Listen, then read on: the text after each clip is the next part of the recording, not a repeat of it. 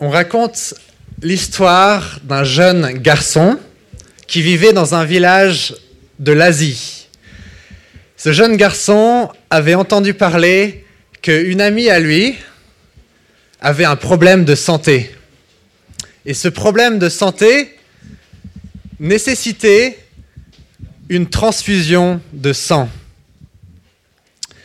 Mais voilà que tout le monde ne pouvait pas donner son sang et les médecins ont trouvé un jeune garçon, ce jeune garçon dont on parle, qui était euh, celui auquel le sang correspondait pour sauver la vie de cette euh, jeune fille qui était malade.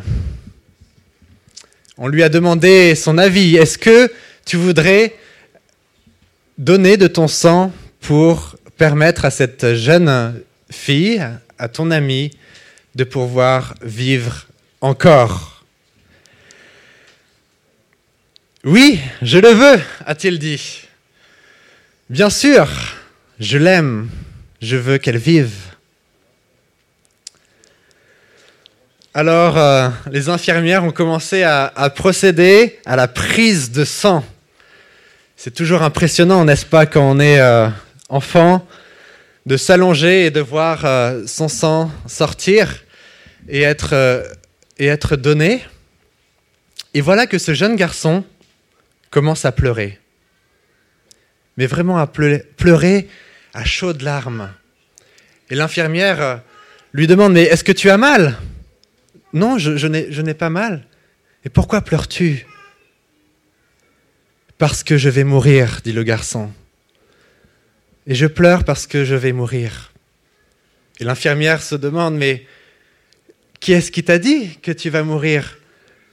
Ben, Si je donne mon sang, c'est que je vais mourir et je suis prêt à mourir pour cet ami, a-t-il répondu. L'infirmière était émerveillée de voir l'amour qui animait ce jeune garçon. Il avait compris en disant oui, je donne mon sang qu'il allait donner sa vie entière. Quel exemple quel exemple vraiment d'amour. Et c'est vrai que ce mot amour, dans, nos sociétés, on a du mal à le définir. Ici, j'ai donné un exemple qui rejoint l'amour de Jésus. Vous le comprenez, Jésus a donné sa vie pour que le monde vive, que l'humanité vive éternellement. Mais dans notre langage, lorsqu'on parcourt les rues de notre ville ou lorsqu'on parcourt les pays de notre monde, nous entendons d'autres définitions de l'amour. C'est pour ça que nous avons besoin de révélation. Nous avons besoin que Dieu nous montre qui il est, parce que Dieu est amour.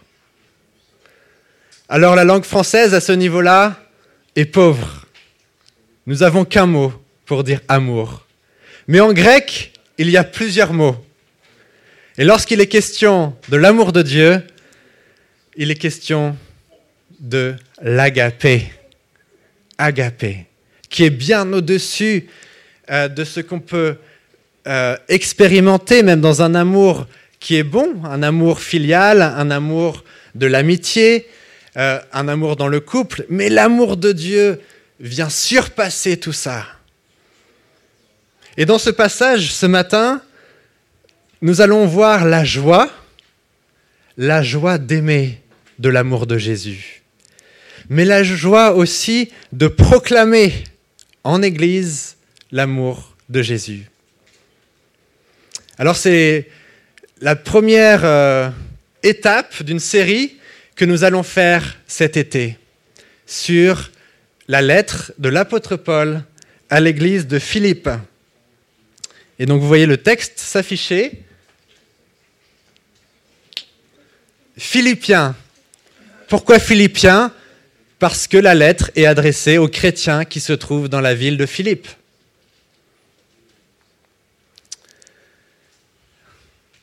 J'aimerais qu'on ait en tête juste un élément en lisant ce passage. C'est que l'apôtre Paul est en prison. Lorsqu'il rédige cette lettre, Paul est en prison. Et pourtant, son écrit est marqué par la joie. Et nous allons le voir ici, la joie de l'amour vécu et la joie de l'amour proclamé.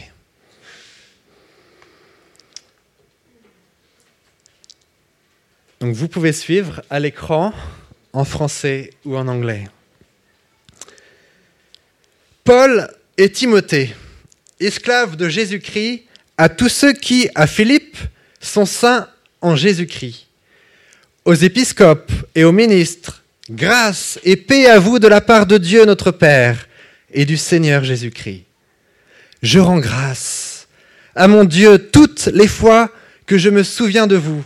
Je ne cesse dans toutes mes prières, pour vous tous, de prier avec joie, à cause de la part que vous prenez à la bonne nouvelle depuis le premier jour jusqu'à maintenant.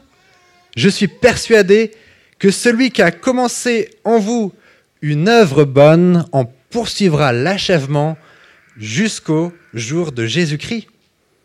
Il est juste que j'ai pour vous tous de telles pensées parce que je vous porte dans mon cœur et que dans ma condition de prisonnier, comme dans la défense et la confirmation de la bonne nouvelle, vous avez tous part à la même grâce que moi.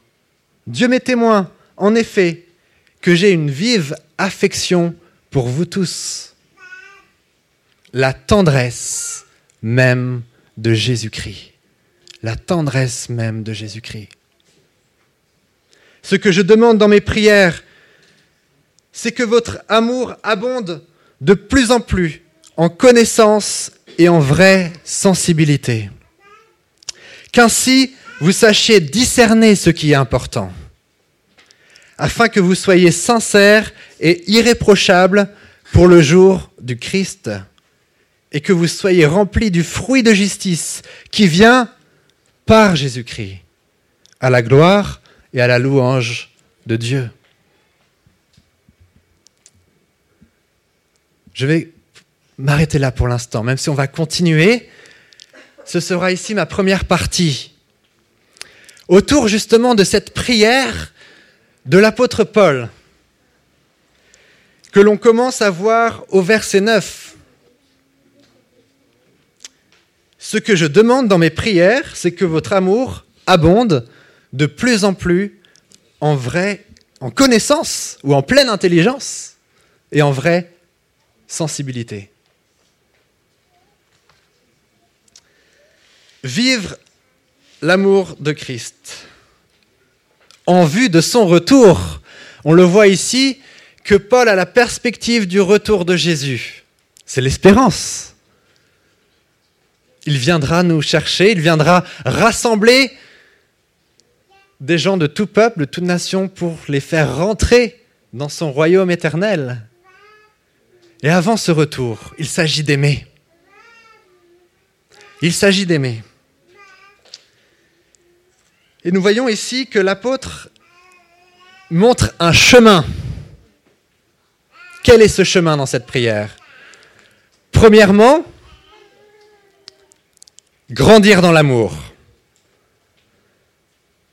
Deuxièmement, discerner ce qui est important. Et si vous faites bien attention, c'est en connaissant l'amour seulement que nous, sommes capables ensuite de discerner ce qui est essentiel. C'est la première chose qu'on va retenir. Le discernement vient de l'amour de Jésus. Le discernement vient de l'amour de Jésus. Il y a beaucoup de définitions, effectivement, de l'amour, je l'ai dit tout à l'heure. Mais qu'est-ce que l'agapé? Qu'est-ce que cet amour de Dieu qui caractérise vraiment son être? Le don de soi et l'accueil. Certains théologiens pensent que le mot agapé était utilisé en premier lieu pour parler d'accueillir à bras ouverts, de fêter un hôte, un invité, un hôte qui arrive, et on lui fait une place. Et on peut penser, pour ceux qui connaissent la parabole du fils perdu que Jésus a raconté, le fils revient de loin et le père court et lui tend les bras et l'accueille et propose de faire une fête pour sa bienvenue. C'est ça l'agapé. Mais notre amour doit grandir, doit grandir en intelligence.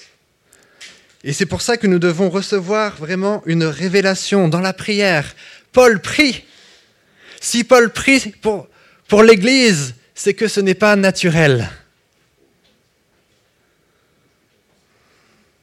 Nous sommes allés en Alsace récemment avec notre, notre famille, mon épouse et nos enfants, et nous étions marqués. Un petit village, et voici que on avait, on avait annoncé euh, notre arrivée, et une dame chrétienne du village nous a laissé sa maison. C'est un véritable catalogue, on dirait Ikea en vrai. Le showroom, une belle maison, elle nous laisse en toute joie l'utilisation de cette maison. On pourrait dire que c'est un élan naturel du cœur, mais ce qu'elle nous a dit ensuite nous a marqué. On a commencé à utiliser les volets, et voilà, voici que le volet se bloque. Et c'est là, on voit que l'amour est testé. Comment va réagir la personne? Et la personne, cette sœur, nous a dit, ce n'est pas ce qui est important. L'important, c'est que nous sommes de passage sur cette terre et nous cherchons la vie à venir. Littéralement, c'est ce qu'elle elle nous a dit. Vous voyez, un amour qui est intelligent, qui est instruit de la parole de Dieu. C'est cette connaissance de l'espérance qui fait qu'elle déborde d'amour, un amour sincère.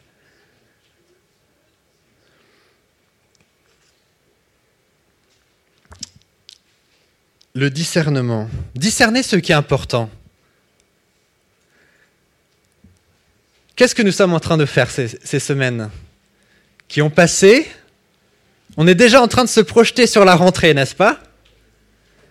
Qu'est-ce qu'on va faire? Qu'est-ce qu'on va choisir comme activité? Qu'est-ce qu'on va choisir comme étude, n'est-ce pas? Qu'est-ce qu'on va euh, choisir comme euh, loisir pour nos enfants ou comme école? Qu'est-ce qu'on va, euh, sur quoi on va mettre l'accent dans notre travail? Quelle mission on va accepter ou refuser? Nous sommes face à un discernement. Alors discerner ce qui est bien et mal, ça c'est la première chose. Mais discerner ce qui est important va plus loin, parce que nous devons discerner ce qui est essentiel entre de bonnes choses aussi. Je vais vous donner une illustration. Récemment, j'ai fait du jardin. Ceux qui connaissent mon jardin savent qu'il avait vraiment beaucoup de travail à faire. C'était une jungle c'est pas qu'il y avait de choses mauvaises en soi dans ce jardin, c'est qu'il y avait trop de choses. Un petit parterre, on comptait des tulipes et peut-être neuf autres sortes de fleurs dans le parterre. C'était trop. Ça peut rien donner. certaines plantes seront étouffées. Alors certes, quand on fait le choix des graines, on peut, on peut en mettre plein dans le sol. Mais une fois que ces activités ou ces plantes grandissent, il n'y en a plus une qui grandit vraiment bien.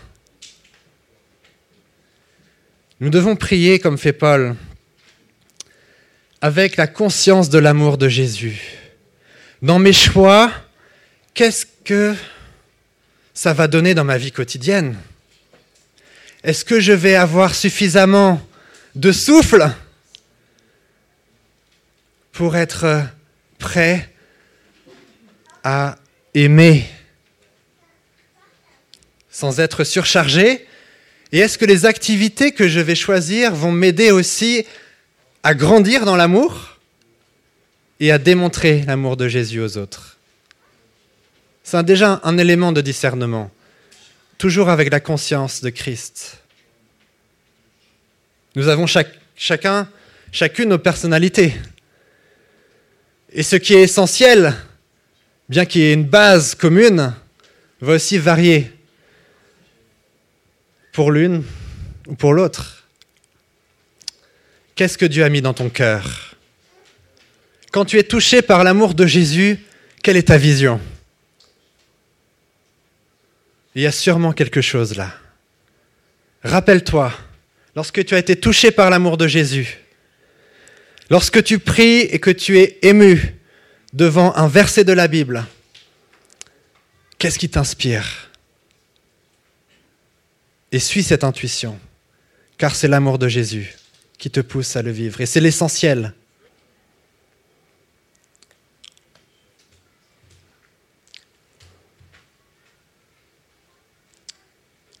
L'essentiel se vit toujours avec Jésus. Et ça, ça va être dans la manière dont on va le vivre. Peut-être le choix est fait, le choix est bon, mais comment on va le vivre? Et c'est pour cela qu'on a besoin aussi de prier les uns pour les autres et d'être vigilants. Il est dit ici dans cette prière,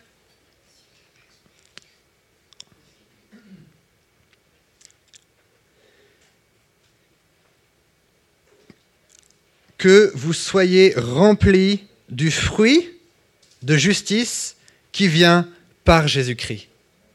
Ça vient par Jésus.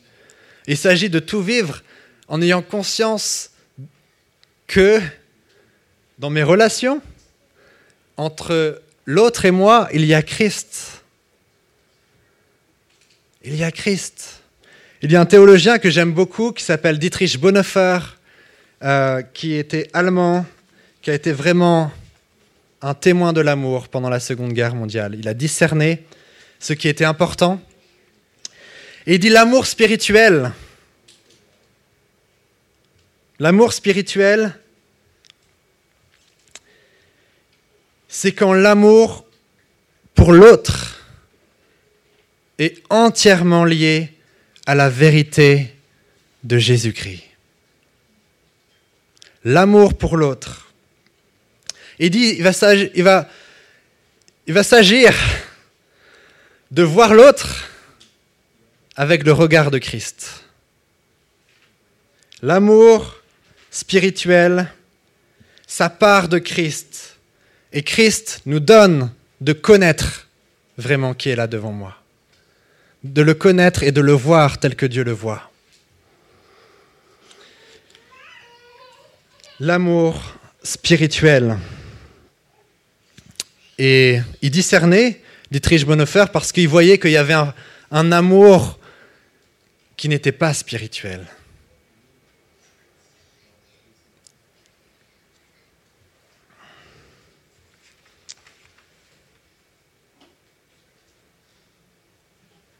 Discerner ce qui est important.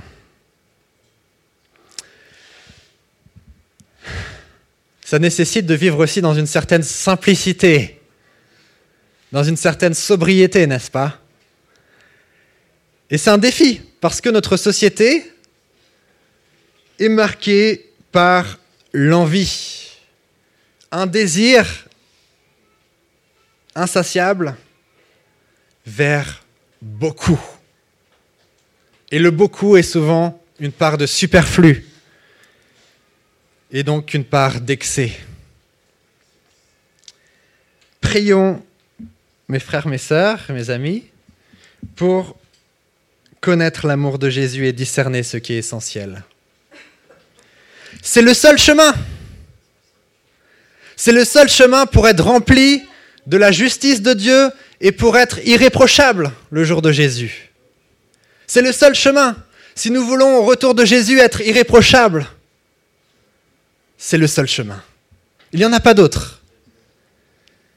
Qu'allons-nous présenter lorsque Jésus-Christ apparaîtra? Qu'allons-nous présenter?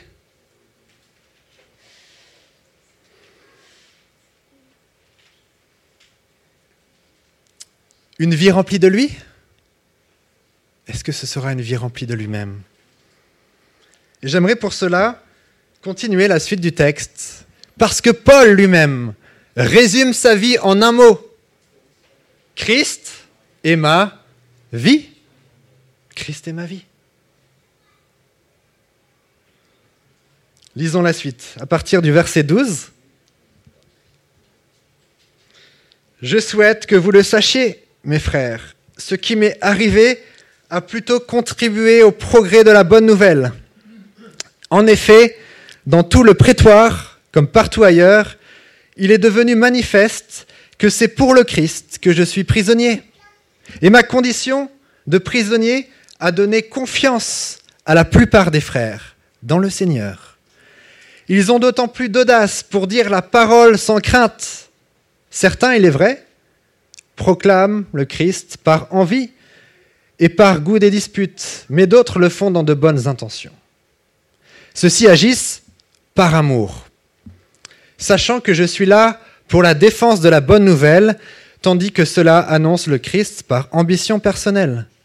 Leurs intentions ne sont pas pures, ils s'imaginent ajouter de la détresse à ma condition de prisonnier. Qu'importe, de toute manière, prétexte ou vérité, le Christ est annoncé et je m'en réjouis. Je m'en réjouirai encore, car je sais que cela tournera à mon salut, grâce à vos prières et à l'assistance de l'Esprit de Jésus-Christ. Selon ce que j'attends avec impatience, ce que j'espère, je n'aurai honte de rien. Avec une entière assurance, maintenant, comme toujours, le Christ sera magnifié dans mon corps, soit par ma vie, soit par ma mort. Car pour moi, la vie, c'est le Christ. Et la mort est un gain. Et la mort est un gain. Toutefois, s'il est utile pour mon œuvre que je continue à vivre dans la chair, je ne sais que préférer. Je suis enfermé dans ce dilemme. J'ai le désir de m'en aller et d'être avec le Christ, ce qui serait de beaucoup le meilleur. Mais à cause de vous, il est plus nécessaire que je demeure dans la chair. J'en suis persuadé, je le sais, et encore, en vue de vos progrès, je demeurerai auprès de vous tous, en vue de vos progrès et de votre joie dans la foi, pour que vous soyez toujours plus fiers de Jésus-Christ en moi grâce à mon retour auprès de vous. Amen. Il est très personnel ici, Paul. C'est d'ailleurs la lettre où l'apôtre se présente vraiment avec transparence. Il est dans un dilemme, une sorte de choix, même si les choses dépendent de Dieu, n'est-ce pas? Mais quand même, il réfléchit. Il est tiraillé. Il est animé de l'espérance. Mourir est un gain. Je rejoindrai le Seigneur Jésus, c'est de là le meilleur. Et pourquoi rester? Finalement, ça répond à la question, quel est le sens ici de ma vie sur Terre? Et c'est l'objet de ma deuxième partie, c'est que Christ annoncé, Christ annoncé, est la joie et la mission de l'Église. Christ annoncé est la joie et la mission de l'Église. Verset 25, Paul nous donne la raison qui le motive et qui lui donne la joie pour persévérer, même si c'est en vue de la persécution. En vue de vos progrès et de votre joie dans la foi. La raison, ou ce qui l'anime, c'est de voir l'Église être dans la joie. L'Église qui est dans la joie et l'Église qui progresse. Lorsqu'on dit l'Église qui progresse ou l'Évangile qui progresse, il y a deux niveaux. L'Évangile, donc la bonne nouvelle de Jésus qui progresse parmi les nations, hein, jusqu'aux extrémités de la terre. mais l'évangile aussi qui progresse dans l'Église. On le verra pendant toute la série. Le thème majeur, c'est que l'Église, elle puisse avoir les mêmes sentiments, les mêmes pensées que Jésus-Christ, les mêmes dispositions de cœur que Jésus. C'est le thème central. Et ça commence par le fondement de l'amour, mais on verra qu'il y a des facettes. Et ici, c'est de voir Christ annoncé. Apôtre Paul est en prison, est dans la joie. Pourquoi? Parce que Christ est annoncé. Christ est annoncé dans le prétoire, alors on pense que c'est la, cour impériale à Rome.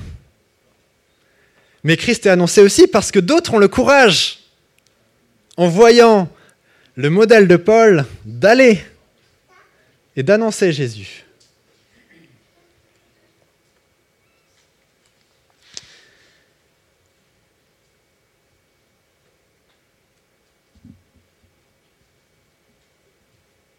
Le Christ sera magnifié dans mon corps. Le Christ sera magnifié dans mon corps. Et là, ça nous pose aussi euh, une question qui est bonne à se poser. Lorsque l'été arrive, on aime bien que nos corps bronzent, n'est-ce pas Pour ceux qui en ont besoin, comme moi. On prend soin, effectivement, de nous-mêmes, et c'est une bonne chose. Mais quelle est la vision de notre corps? Est-ce que nous avons conscience que notre corps est là pour être rempli de l'Esprit de Christ? Vous êtes le temple de l'Esprit. Vous ne vous, vous appartenez pas à vous-même, vous êtes à Dieu. Et Paul a cette vision. Ce n'est pas le confort de son corps puisqu'il est dans les chaînes, mais c'est de voir son corps qui porte l'annonce de Christ. Et ça, ça le réjouit. Et c'est la vision qu'il a de lui-même. Vous voyez, et c'est important parce qu'on voit ici que la, la, conscience, je dirais, ce qui nourrit les pensées de Paul, ce n'est pas centré sur lui-même, c'est centré sur Christ. Et de voir Christ qui révèle son amour et Christ qui est annoncé.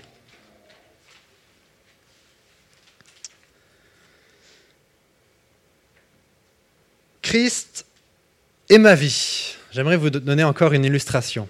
Nous sommes en Bretagne et euh, nous sommes dans une implantation d'église. Hein. L'église de Rennes-Nord euh, plus d'un an et demi maintenant d'existence. Et j'aimerais vous parler de quelqu'un qui s'appelle Jean Parr et euh, qui était un des premiers euh, il y a quelques décennies, à venir pour démarrer des communautés protestantes évangéliques dans la région. Il est venu, donc entre l'île et Vilaine d'abord, et puis les Côtes d'Armor, et quelqu'un lui a dit, tu sais Jean, pendant cinq ans, tu ne verras pas de fruits.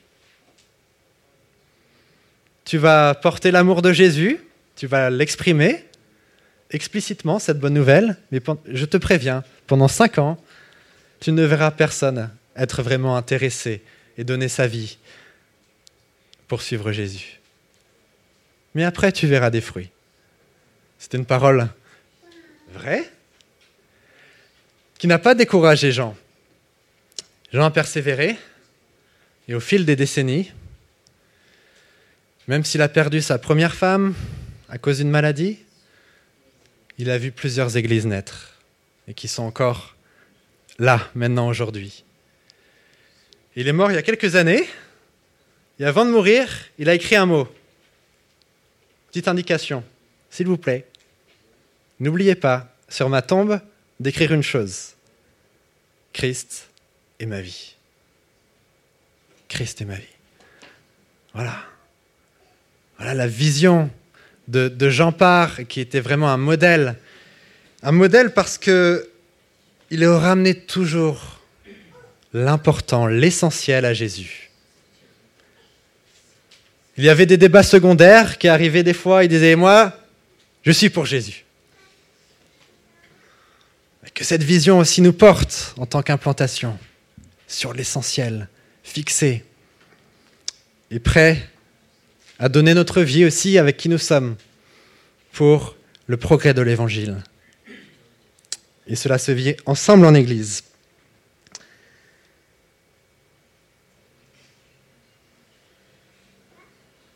J'aimerais juste revenir sur la manière dont Paul écrit ici cette lettre. Il donne une promesse, n'est-ce pas? Verset 6. Je suis persuadé que celui qui a commencé en vous une œuvre bonne en poursuivra l'achèvement jusqu'au jour de Jésus-Christ. C'est une promesse remarquable. Paul discerne ce que Jésus a commencé en vous en tant qu'Église, il va le poursuivre. Il va l'achever jusqu'au retour de Jésus. Puissions-nous aussi recevoir cette promesse? Pourquoi est-il persuadé? On pourrait dire c'est un peu présomptueux. Qu'avons-nous dit tout à l'heure? Le discernement vient de l'amour. Verset 8. J'ai une vive affection pour vous tous, la tendresse même de Jésus-Christ. C'est parce que Paul a la tendresse même de Jésus-Christ qu'il arrive à discerner quelle est l'œuvre de Dieu dans ces gens à Philippe. Vous voyez comment Paul incarne lui-même le message, l'enseignement, la prière même qu'il exprime, la tendresse même de Jésus-Christ. Waouh Allez, on est prêt à faire un peu de grec encore La tendresse, quel est ce mot Splagch, non. Ça nous dit rien, n'est-ce pas Ça parle des entrailles. En fait, il faut savoir que pour les Hébreux, hein, je rappelle quand même que l'apôtre Paul a cette culture juive, donc nourrie de la, de la vie spirituelle euh, de tous ses ancêtres euh, juifs. Et les entrailles sont le siège vraiment des sentiments les plus forts. Et c'est pas seulement des sentiments, c'est la volonté aussi. Hein, le siège vraiment de la volonté et des, des, comment dire, des dispositions de cœur les plus sincères, la tendresse même. Hein, quand Jésus dit, euh, voilà, il est ému de compassion quand il voit les foules, c'est ça, c'est ce même mot. C'est ses entrailles, c'est le plus profond de lui-même. Et c'est pour cela qu'il est capable de discerner l'œuvre de Dieu et de proclamer cette promesse, ce que Dieu a commencé en vous, il va le continuer. Et c'est un soulagement aussi. Même si nous avons conscience de notre euh, responsabilité face à discerner ce qui est essentiel, nous avons l'aide de Jésus. C'est lui qui veut le faire. Il veut nous guider vers ce qui est important. Et ce sera son œuvre.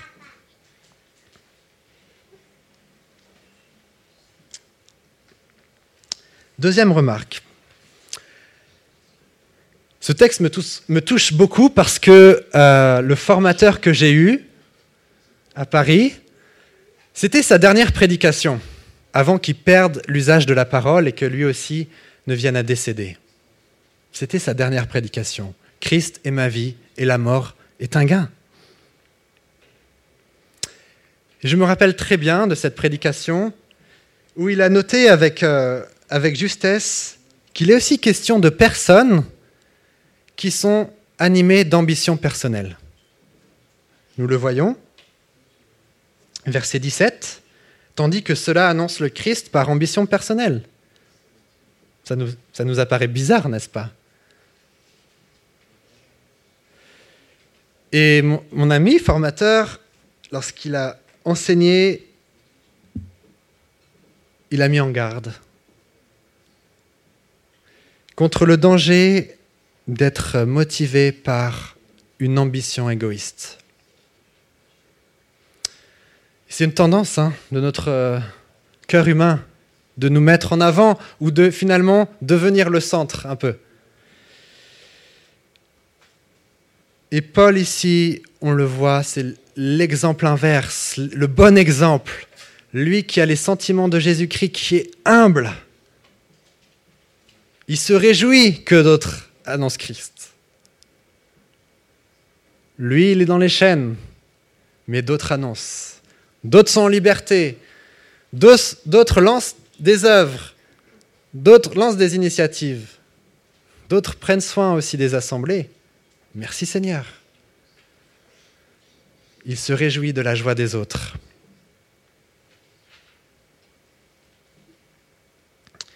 Et ce qui le motive, finalement, plus que ses propres progrès, c'est les progrès de l'Église.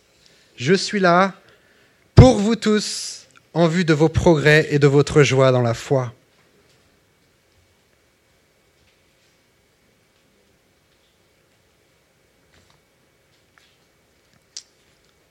C'est intéressant que un soir, alors que je me promenais avec Hans, non loin de chez nous, vous savez, ça nous arrive tous. Des fois, on est vraiment dans le brouillard, on se pose la question, voilà, sur plein de choses dans notre vie. Et c'était mon cas. Et là, il y a un ami qui arrive en voiture, qui s'arrête, qui sort de sa voiture et qui commence à me parler de la joie et qui me dit, la joie, c'est lorsqu'on se réjouit avec les autres. Lorsque la joie des autres nous donne de la joie. Et il me dit comme ça, de but en blanc. J'ai compris que ça venait du Seigneur. Quelle leçon. Et c'est ce que vit vraiment Paul ici.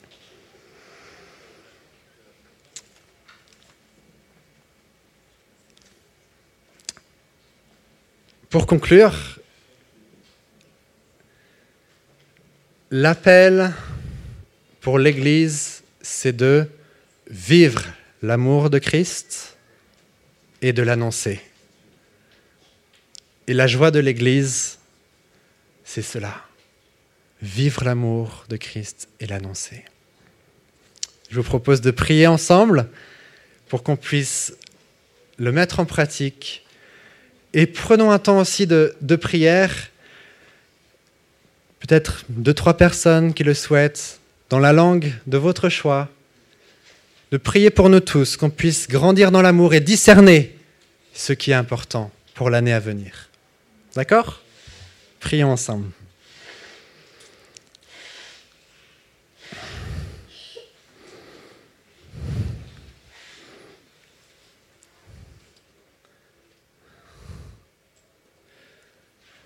Père, nous voulons te remercier pour ta parole qui est vivante.